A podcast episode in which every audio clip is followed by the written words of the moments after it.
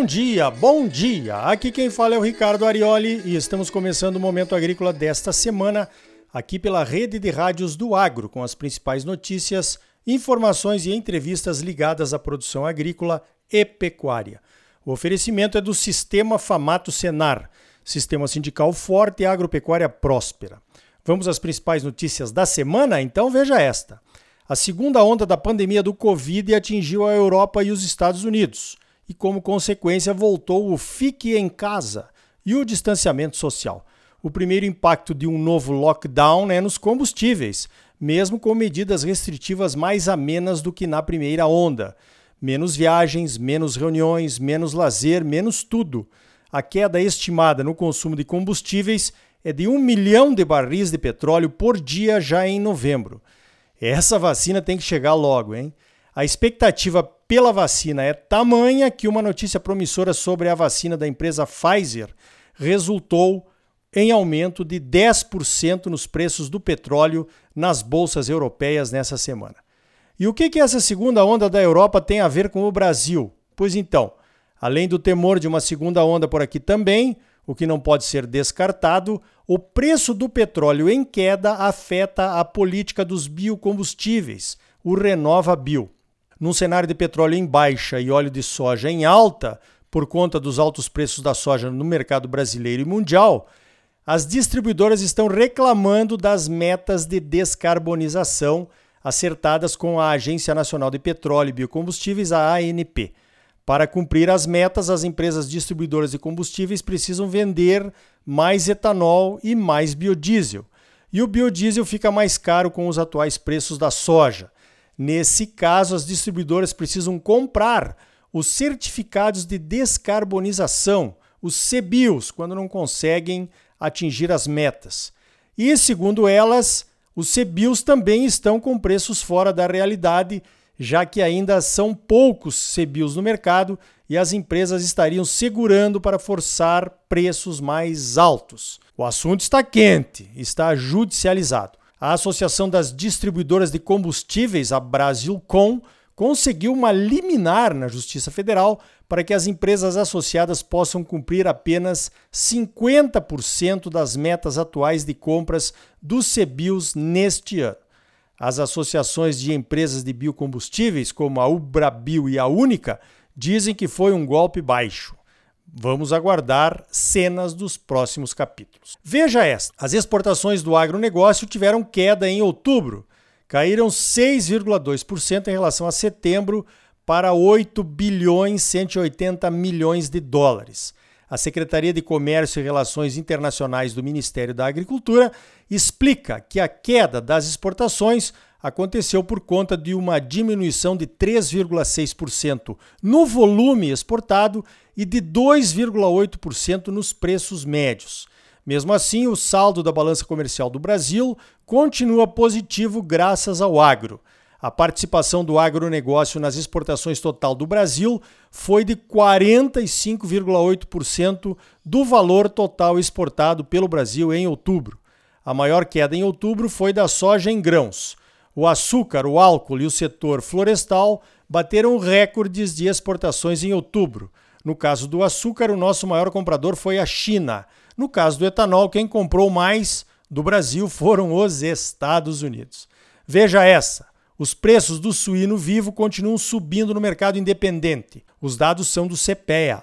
A oferta reduzida de animais em peso ideal para o abate e a forte demanda das exportações de carne suína explicaram a alta de preços. Boa notícia do curto prazo.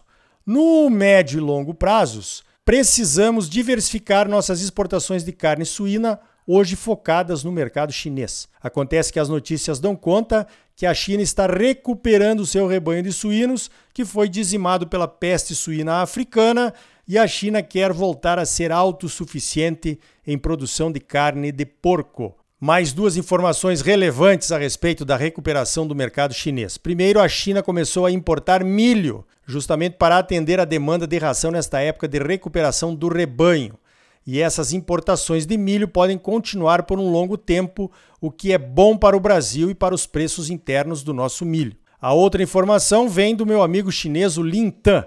Ele me diz que a recuperação do rebanho suíno da China pode não ser tão rápida assim. Acontece que muitos produtores chineses estão em dificuldades financeiras após o abate de seus rebanhos contaminados pelo vírus da peste suína africana. Saíram do negócio e agora têm medo de voltar, pois se houver uma segunda contaminação, e uma nova perda de rebanho vão quebrar novamente, né?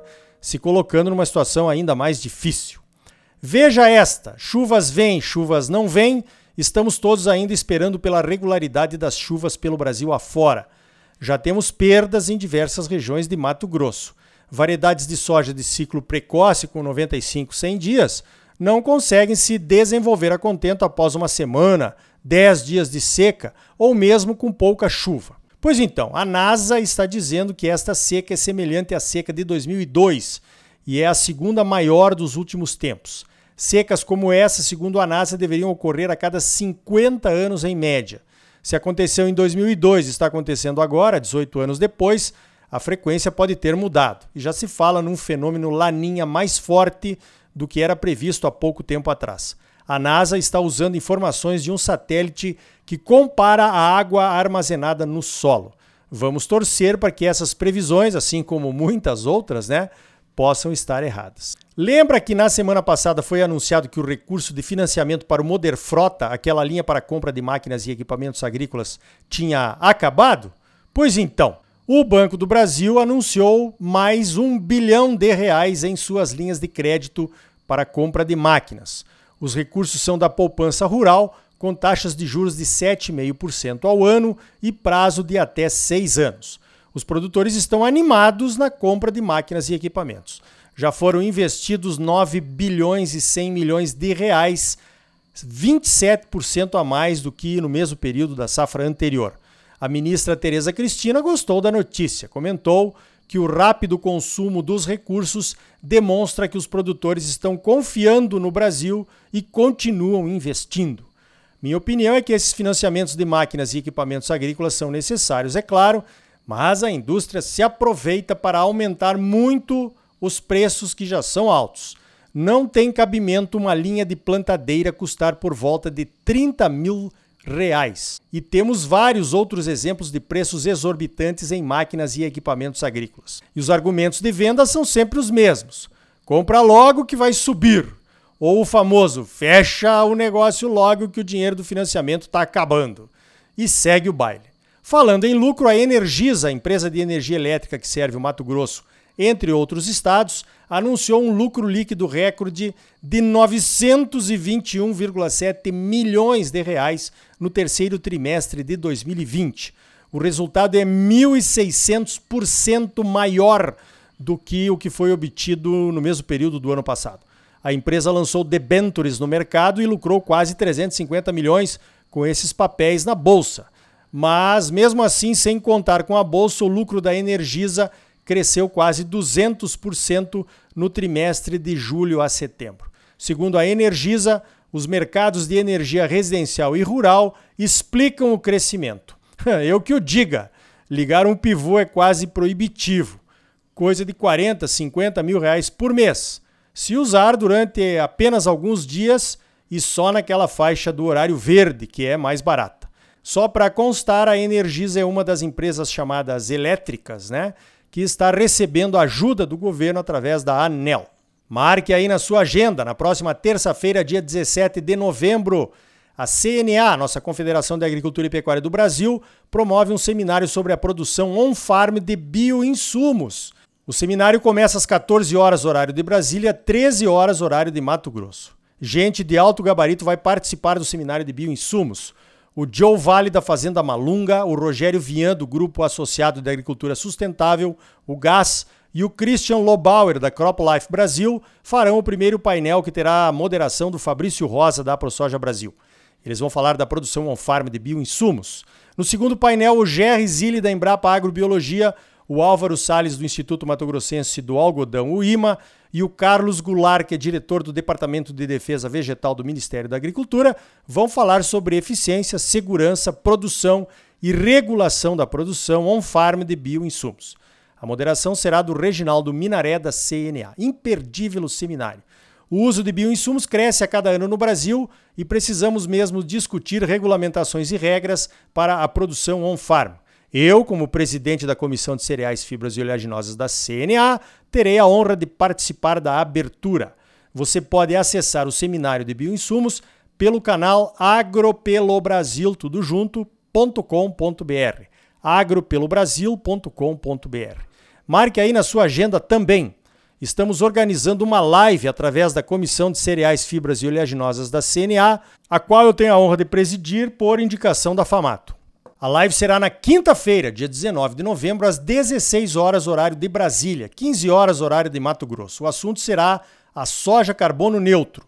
Nossos convidados são o João Adrien, do Ministério da Agricultura, e o Dr. Alexandre Nepomuceno, chefe da Embrapa Soja. Não perca, é um assunto que vai estar na nossa agenda nos próximos meses, a soja carbono neutro.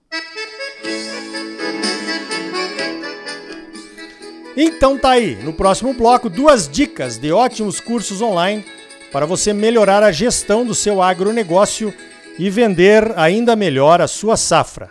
E ainda hoje, os dados coletados pelo Brasil afora no projeto Campo Futuro da CNA, em parceria com o CPEA, mostram uma radiografia dos custos e da rentabilidade de várias culturas. O Mauro Ozaki vai apresentar os números para nós. E o Fábio Meneguin, da Agroconsult, vai analisar as perspectivas da safra 2020-2021.